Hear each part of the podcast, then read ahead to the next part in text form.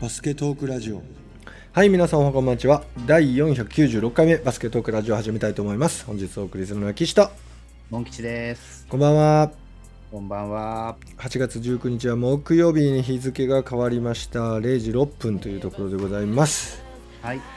ちょっと23日雨が続きもっとかな、1週間ぐらい雨続いてるイメージやけど長いですね。長いですね、それから気温がちょっとマシですよねはい。うん。うん暑い暑いけどねおかげでちょっと涼しいですけどこの時期さフロアの状態がすごく悪くてフロア？はいスリップするんですよね、湿度で確かにね。うんそれはわかります。あれなかなか練習しづらいんですよ、うんまあそんなにちょっと悩まされつつうんそし、て兵庫県では緊急事態宣言が発令される予定でございまして、はい。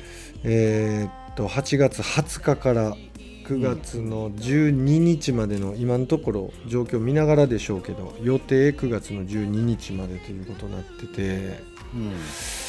そうですねまあ緊急事態宣言っていうぐらいですからうん。緊急事態起こってる時にはね自粛していかなあかんのかなと思っているのですが、そうですうね。んまあ、うちのクラブチームでは完全に活動をシャットします。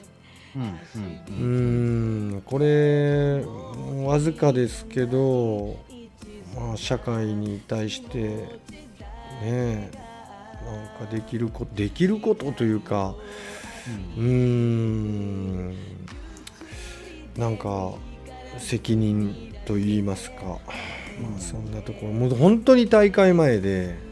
もう練習絶対しないといけない時期なんですけどうん。うんできないかなというところでございますよ。まあ、よそのチームもね、うん。似たようなものかなっていうふうに考えるしかないかなというん。ところはありますよね。ね、他府県どうなんでしょうね、兵庫は緊急事態宣言でも練習するチームの方が多いんじゃないかなと思いますね。あ練習は完全シャットアウトにはしてないところが、普通の公立の中学校とか通してもうん、割と多いみたいですけど、うん、ただお盆の時はうん。なんだかんだ言ってそれともダブルでうまくうんそういう話にして休みにしつつ、うんうん普段は週45回とか56回練習してるところなんかが、うん。やっぱ週2回にするとかですうん、うんね、うん。うん。まあそんな風にして完全になんかなしにはしてないところが多いようなうん、印象はありますね、うんこっちでも。なるほど。ただ今さ、その感染力が高いでしょ、デルタ株とか。ね。ううんん。でやっぱ部員というかセンターサークルに所属する選手がもう100名ぐらいいるんでうん。ここでまあ間違ってクラスターなんて発生しちゃうと本当に大きなことになってしまうんですよね。うん。であとこう症状怖いですよね若年層に対しても。うん。うん。まずそこですよねこういう選手の健康を守るというか大会の大会で頑張る前にちょっと命守っていかないといけないんで。うんまあいろんなね考え方の人いると思うんですよコロナに対して。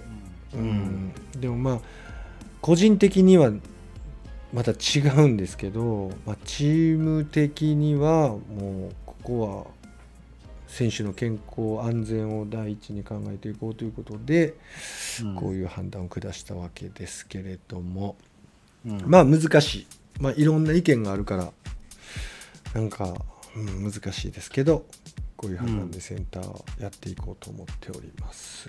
そうですね。はい。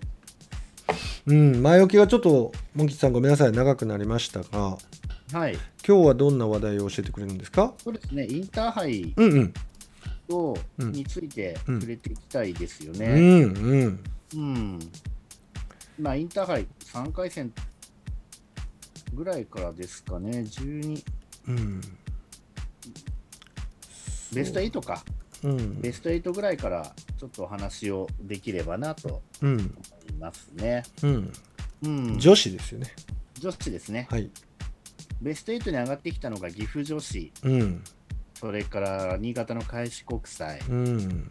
あと、これがね、大健闘、青森県の柴田学園。ああ柴田学園ね、まあ、男女ともにね、うん。あの出てきてますけれども、うんうんうんうん。これ、あの小野直樹さんっていうね、うん。あの女子見てた方が男子も見てないっていう形で今やってるみたいですけど、おお拡大のね、ポイントトガードだった方ね、背がね、すごい160後半ぐらいの、うん。170とかそんなぐらいの方で、うん確かあの東芝の今 GM やってる北さんとかと同じぐらいの代で、うん。拓大のポイントガードだった方のはずなんですよね。弘前実業から確か行ってたから、青森出身の方だから多分地元で戻って、多分先生やってらっしゃるんだと思うんですけど、うんうんうんうんうんまあ、その方が指導してるんですよね、多分。うんうんうんうん。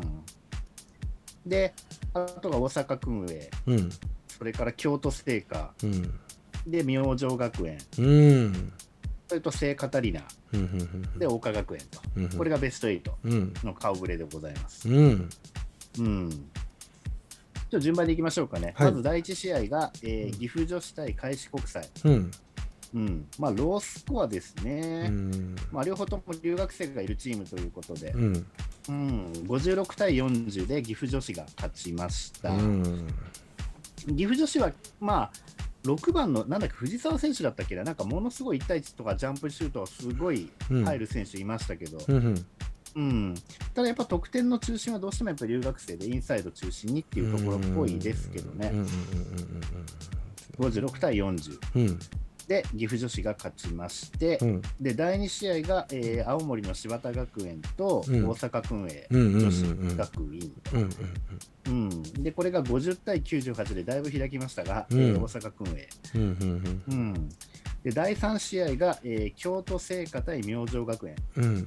これがね正直私めちゃくちゃ面白い試合になるかなと思ってたんですけど、うん。私明星一押しだったんですけどね、うんうんうんうん。えー京都そうでしたね。精華に負けてしまいまして、うん。76対60うん。で京都精華は確か去年、うん。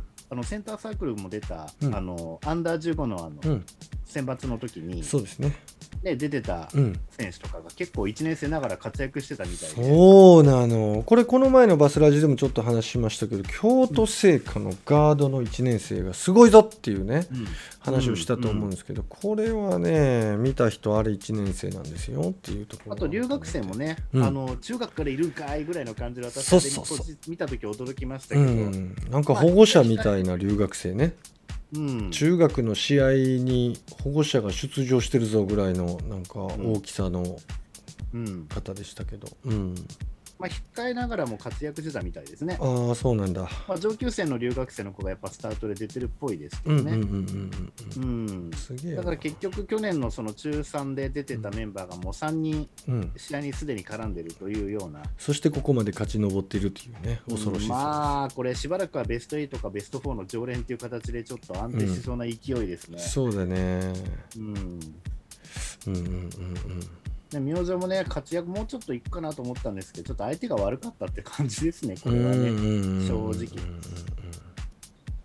で、第4試合が聖カタリナ対うん陽岡学園ということで、うんえーこれが45対100ということで、うん大差になってしまいましたが、うんうんですねうんですね。ということで、うんえーベスト4が、うんえーっと岐阜女子対大阪薫英、これ激アツちゃう？そうですね、うん。あと京都精華対桜花、うん。うん、これもどっちも激アツ、実際結果も本当に激アツでしたよね。どっちも大接戦だったんで、これ。うんうんうん。決勝見に行くより準決勝2試合見に行った方が、まあうん。無観客ですけどね、うん面白かったんだろうななんて感じましたけ本ど、当に岐阜女とのこの大阪薫英はすごかったこですれね。すごかったで本当に。これスコア56対57で大阪薫英勝ちましたけど、うん。最初大阪薫英がね、私結構これ見てたんですけど、うんうん。大阪薫英が出だし飛ばして、うん。確かに10点ちょっと差つけてたんですよ。うんうんうんなんだけど、うん。3ピリぐらいだったから、なんかだんだん追いついてきて、うん芝居でちょっと岐阜女が逆転したんですけど、また今度話す取ったリードを守れなくてまた大阪薫英が最後追いついてきて逆転して勝ったって感じでしたね確かね。そうですよね。一時本当に残り2分ぐらいやったんかな。7点とかあかんかった？岐阜城リードででこのまま行くんかなと思ってたんなんかやけど、ちょっと焦っちゃったのかわかんないですけどね、なんかちょっと落ち着きが、まあ、ないというか、うんなんというか、うん、うーんなんかいや、このまま普通、岐阜城、だ最初、大阪公園がリードした時に面白くなるぞと思ってて、うんうん、でじわじわ追いついてきて逆転されちゃった時には、うん。ああ、もうこれはもうこのまま岐阜城持ってっちゃうかなっていうそうそうそんな雰囲気やった。うん。うんやっぱり面白かったのはこのシーソーゲームうんみたいな感じになっててこう、うん慌てたということが僕には分かんなくてこのなんていうんかな判断ミスってあるじゃないですか。うんうん。例えば慌てる慌てて変なパス掘っちゃうとかさこれも判断ミスやし、それから、まあ、無理なシュートを打たされるっていうのもちょっと判断ミスだったりすると思うんですけどうん。うんもうこのレベルになると岐阜女にももう訓営にもなんかそういう判断ミスで変なターンオーバー作ったりっていうことは僕はなかったんじゃないかなと思ってて結局最後までシュートに行ってる。うん。うん、でそのシュートがちょっとポロリしちゃったりあの岐阜城のインサイドの留学生とかちょっとポロそうですねリだったりしてたあの後のリバウンンドきっちりとって、その後のアウトナンバーの速攻につなげてますよね、そう。で時間がないもんですからそのブレイクアタックも結構外からも打って打つんかいと思って今度中を切り破ってみたりとかしてうん。その7点があっという間に詰まりましたよね。うん。うーんタイムアウト取っても止まらなかったもんね。うん。うーんこの粘りというかもう粘りというかもう勝負強さですよねこのだからの。決定力的なのは本当は岐阜城の方があるんじゃないかっていう感じしてたのに、うん。うん、うん。なんかね、シュートが全然入んなくて、そう。最後の方なんかはね、ねうん、で大阪君営が勝負どころでドカンと決めてっていう感じでそうすね。そう。でした。そうでした。うんいやー面白かったですねこれ、うん。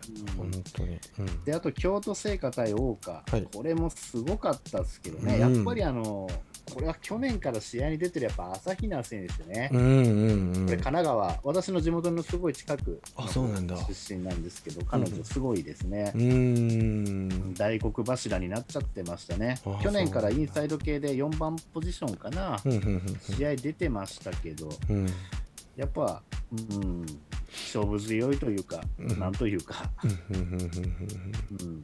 まあ、やっぱミスの少ないプレイヤーって感じしますし、うん。うん。うん、本当大黒柱だなと思ったのと、うん。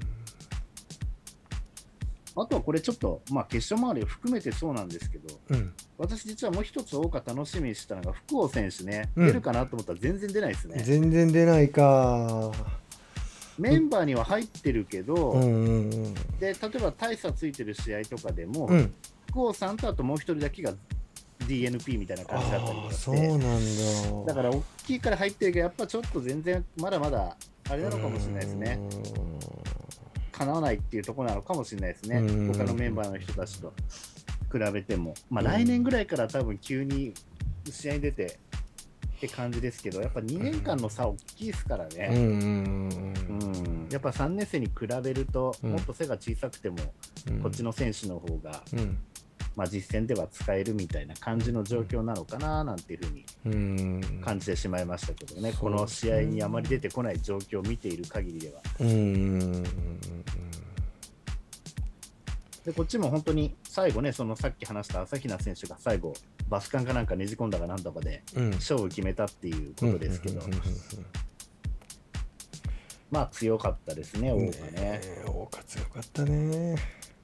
なんて言うんですよね、でも王がってここのとこ見てると、うん。その大昔のその大賀選手やら何やらってそうスーパースター選手がどうこうっていうよりは、まあ、確かにみんなすごいんですけど、うんなんかこう総合力がすごいというか、うん。なんかオフェンスだけとかディフェンスだけとかじゃなくて、うん。もう全部がなんかこう鉄壁って感じだから、うんうんうんなかなか大崩れしないってのありますよね。そうやね。うん、うん。なんかその例えば、うん。あのー京都精華とかにしてみても、うん。まあ強いんですけど例えば留学生がいなくなっちゃうとどうなんだろうとか例えばですけど、うんうん、そう感じちゃうところとかね、あるんですけれどもなんかそのどのポジションも安定してるからなんかあんまりそういう不安要素っていうのがなんか見えてこないっていううんのがあるんですよね。まあ誰かが出てきてもシュート決めれちゃうみたいなところも含めてですけど、確かにね。まあそうな暑さというかね。うん。うん。でまたこの井上監督のインタビューなんかもいろいろ見たりしてると、うんなんか毎日同じ練習は絶対しないようにしてるとかね、あそなんかいろんな話出てきてるんですけど、そんなんでね、精度高められるのかなとか、いやほんまに。ね、なんかそういうのはちょっと、うん。1週間ぐらい練習を泊まり込みに見続けていくと、なんか見えてくるとこあるのかなとか 思ったりしますけど、うん。まあ一部をね、そうやってかいつまんで説明してるだけで、うんうんうん実際のところどうだかわかんないですけどね。そうだよね。うん。それとやっぱりこのマッチングしてるんだろうね。選手のレベルと井上先生の指導がやっぱマッチングしてるやろうし。例えば井上先生がその一般のローカル普通の高校とか見てそれ果たしてどうなのかとかその選手個人にとって育成できるのかなとかどうなんでしょうね。あれなんかね、とにかくね、一人一人に対して大会前には必ず手紙を書いて渡してるとかっていうことは、なんかのインタビューで答えてましたし、えあとは、ー何だったかな、やっぱり、なんか怒られながらも、うん。生徒にこう怒りながらも、お前のいいところはこうでこうでこうなんだからって話をするらしいんですよね。ほうん、だから選手はところどころで、それをお前の武器にしろっていうヒントをうん。先生からもらってるらしいんうんですよね。まあ、そういう部分は先生の中であると思うんですけど、まあ、それに加えて日本一になりたいっていう選手たちがやっぱり来て、うん。自主的にこういろんなことに取り組んでいく、うんいろんな状況下における判断力を磨けるように、うん。毎日いろんなバリエーションの練習をうん。こうや,、まあ、やらされてというかね、うん。やる環境に置いてうん。っていう、だからどんな状況にも焦らない判断力というか、うん。集中力とかそういったものがもしかしたら身についたりしてるっていうのがあるのかもしれないですよね。うんうんうんうんまあ、こればっかりはもう見てみないと本当何とも言えないですよね。うん。見たり聞いたり実際にやってみないとね。そうだね。うん。で決勝が、えー大阪薫英対、えー、桜花ということで、はい。まあ、留学生がいないうん。チーム同士とうんうんいうことで,、うん。で結果65対94でねうん。桜花勝ちましたけど、うん。まあ、前半はね割とね大阪薫英ついてってるような印象だったんですけどね、うん。後半でなんか一気に離れちゃったっていうところで。うんだからこの辺はもう大川が確実に決めて、うん。大阪公園もシュートまで行ってんだけど、うん。シュートが入んなくてと、うん。これをなんかもう3回、4回繰り返しちゃったあっという間に10点、20点って差がついちゃうと思うので、うん。まあそういうところでね、うん。なんか見た目一方的にそんなやられてる印象は多分なかったと思うんですけど、うん。うん、そういうことの積み重ねでどんどんじわじわと点が開いていきっていうようなね、うん。正直、こんだけ点差離れてると、なんか見てらんないっていう雰囲気あるかもしれないですけど、うん。この試合は別にそういう感じでもなかったようで。なるほど。うん。まあでもちょっとね、こんだけ離れちゃうと、うんそうやね。ワンサイドゲームの域だねこれはうんまあでも、桜花の優勝自体はね、うん。まあ予想してた人結構いたかもしれないですけど、うん。ベスト4のこの顔ぶれとか、うん。ベスト8の顔ぶれとかをね、うん。どこまでね、皆さん予想できてたでしょうかっていうところで、そうですね。うん。うん。まあ、まあでもある程度順当なのかな、これ。う。ん。柴田学園だけはちょっと誰も予想できなかったかもしれないですね。それ以外は割と鉄壁、ななんつうんだろうな、これ。まあ、鉄板聖カタリナにしてもそうだし、うん。割と評判のいいというかね、強いと評判の学校は一気に上がってきましたね。うん奈良文化頑張ってほしかったなそうですね、あの辺なんか接戦が続いてましたよね。そうやねんここ1個抜けてたら次1点差その次2点差っていうところでそうでしたね。うーんベスト8うんみたいなところに入り潜り込めたんかなって思ったりすることもあります。うん。まあそんな感じで、ね、男子は中部大第一、女子は桜花ということで、両方とも愛知県勢が優勝したという。すごい。バスケットどころになってきました。そうですね。うん。うん。で、今日はちょっとそのインターハイに加えてもう一つですね、はいその1個、もしくはあの2個上までの先輩たちが、うん。世界に挑んでるアンダー19、うん。うん、オリンピックうん。終わってさめやらぬところで、うん。あのもう一つの世界大会が行われてたわけですけどもね、うん。うん、これメンバーはですね、うん。えー、と12名、うん。うん。えー、と筑波大1年の山田選手、うん。早稲田大学1年の江村選手、まあ、去年のね、桜花の大黒柱ですけど、うんそれから東京医療保険2年生の林選手、うん岐阜城出身じゃなかったかな、これ。それから、えー塩谷選手、大阪人間科学大学。それから筑波大の荻田選手、確かこれ京都精華じゃなかったかな。それから、えー、と立山選手、白鴎大学。うんそれから平下愛香選手、トヨタアンテロープ。うん平下選手もね、2年前かなんかに確か桜花で大活躍してたはずです。うんうんうんそれからエネオスの三田奈々選手、これ、去年ね、昭和学院のうんうん大黒柱。それから、えーこれ、あわや、あわたに、どっちかな、これ。あわや選手かな、筑波大学1年生。うんで、白鴎大学の田中選手、うん日和選手っていうのかな、これ。それから松本選手、東京医療保険大1年生。それから、えー白鴎大1年生の176センチ、佐藤孝子選手。うん身長的には三田奈々選手が178、平下選手が177、うん。立山選手も177、うん。あと最後に言った佐藤選手が176。うんあで、えー、と180センチが2人、うん。うん青谷選手と、うん。えー筑波大の青谷選手と、あと白鴎大の田中選手が180センチ台、うん。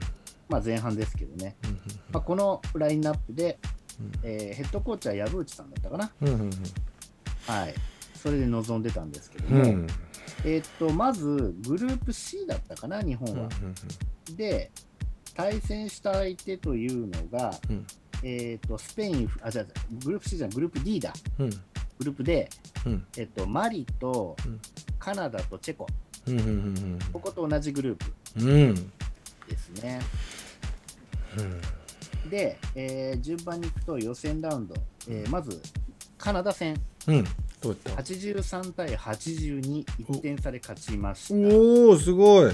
ね、うん。で、予選ラウンド第2戦は、うん。えーマリ、うん。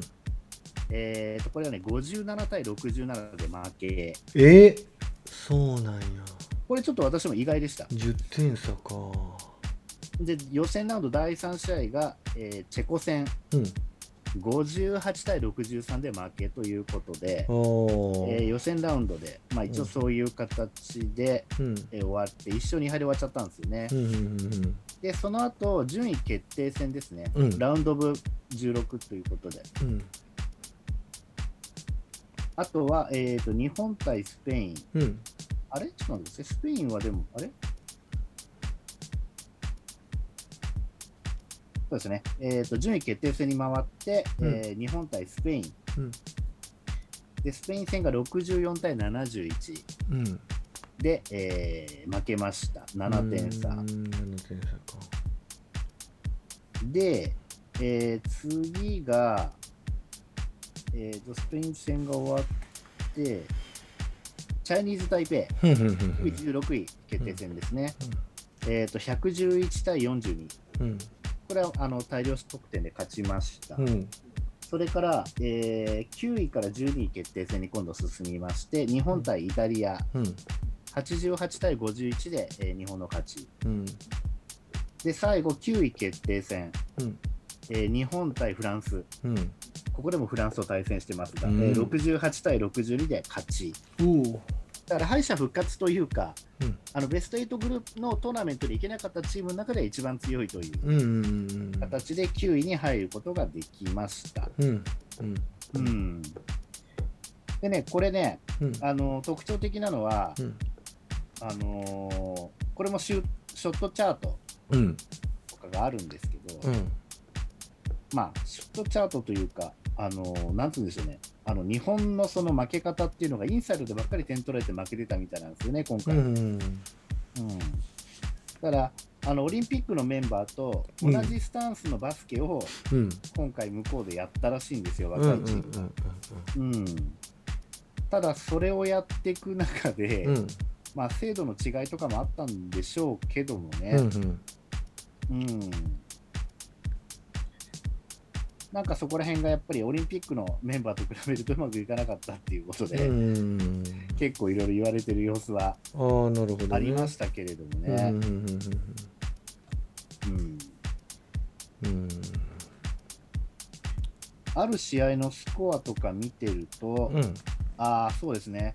でね、今回この大会で目立ったのが4ピリでの失速が多かったらしいですね。ああそうなんだうん、4ピリのスコアでいくと、勝ったカナダ戦でさえも11対20で4ピリで取られてる。危ねうんで、マリとやった時も15対16。うんチェコとやった時も8対14。うんスペインでやった時も7対19。うんフランス戦も勝ってるのに15対21っていう4ピリに弱いってうんいう感じだったみたいですね。うんうんだから体力の差とか、やっぱり結成してからの練習期間が短いとか、いろんな問題がやっぱり代表とは全然違うスタンスですからね、うん。急に集められてやっぱりっうんていう感じだったと思うので、うん。まあ、この辺は致し方ないのかなっていうそうだね。感じはしますね。なるほど。で、ペイント内得点とかも、うん。やっぱ日本はすごく少なくて、うんうん。日本の points in the paint はうん。23.2、うん。だけど、うん。相手チームの平均はお43.2おだから、倍ぐらいあるよ。そう、うん。ペイント内得点がカナダが46点、あ日本とやった時ですね、うん。マリが46点、スペインが50点、うん。インサイドで取られまくってるという、うんうんうんまあ、180センチが2人で、海外の向こうの選手の身長がどうだったのか、ちょっと私、ちょっとまだ調べてなかったんで分かんないですけどね。うん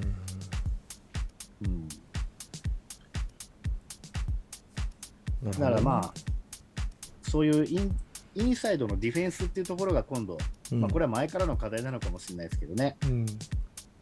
うん、日本独特のスリーポイントを使った攻めっていうのがこう確立されてきたのはいいことなんですけど、うん。うん、うん。ただ相手の高さで攻められた時のディフェンスっていうところの課題っていうのがまだまだね、うん。うん、解決できてないところとしてあるような様子です。そうやね。まあサイズ的にどうなのかちょっと知りたいね。そうですね、うん。まあ明らかに日本これちょっとちっちゃいとは思いますけど、僕もねそれ聞いた時にちっちゃいなと思ってんな。世界基オリンピックの準メンバーでさえ小さかったわけですからね、うんうん世界と比べたらあんだけ。そうん。10センチぐらいは違いましたもんね、平均と、うんうんうん。ベスト8以上の国の他の国と比べたときに。うん。ただ違ったのはリバウンド頑張ってたでしょまあそうですね、だからそこが取れてなかったっていうのは、まあ一番であるんでしょうね。でもしかしてディフェンスリバウンドが取れてないんだとしたらペイントアタックも増えるしペイントスコアも増えてくるやろうなっていうふうに想像するので単純にどうなんだろうね、うんリバウンドディフェンスのリバウンドがしっかり取れてなかった取れなかったのかっていうのにちょっと気になりましあと個人選手としては、た、まあ、江村選手が例えばスペイン戦なんかは20得点でスリー5本、で平下選手は10点、10リバウンド、3スチールみたいな感じで、うん。やっぱその江村選手と平下選手のね、大花コンビが割と、うんやっぱりメンバーの中では活躍をしているというような印象ですね。ほで、まあ、ちょっと江村選手がね、ポイントガードとして結構試合出てるんですけど、結構ボール持ちすぎっていうふうによく言われる指摘をどあちこちで受けてるような印象もありましたけどね、うん。まあ、難しいですよね。ね。でも彼女を使う時点でそういうプレイヤーだってこと分かってるわけだから、うん。まあ、それありきでやってたわけですようん。ね。うん。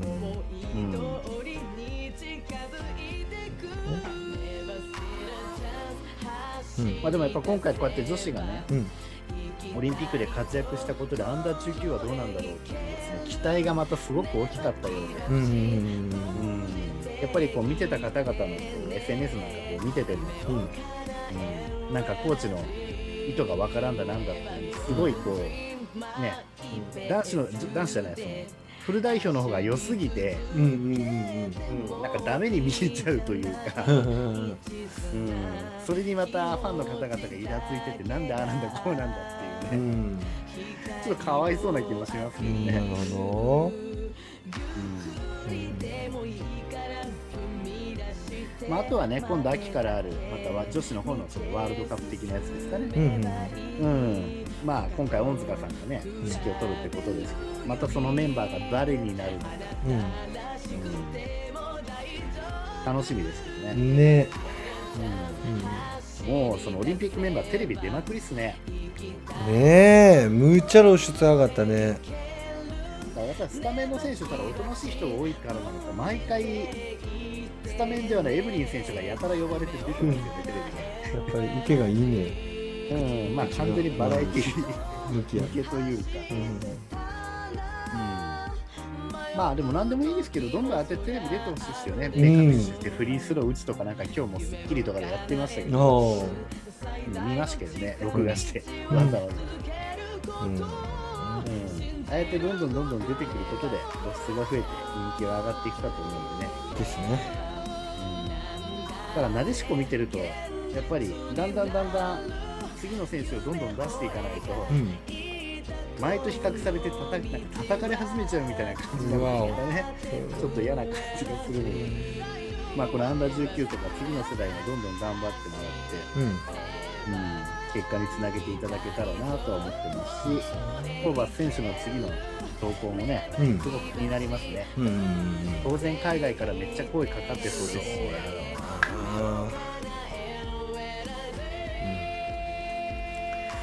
ッケーそんな感じでしょうか？今日は。はい。ありがとうございます。さて皆さんも496回目のバスケットークラジオ楽しんでいただけましたでしょうか？本日お送りしましたのは岸とモン吉でした。See you next time バイバイ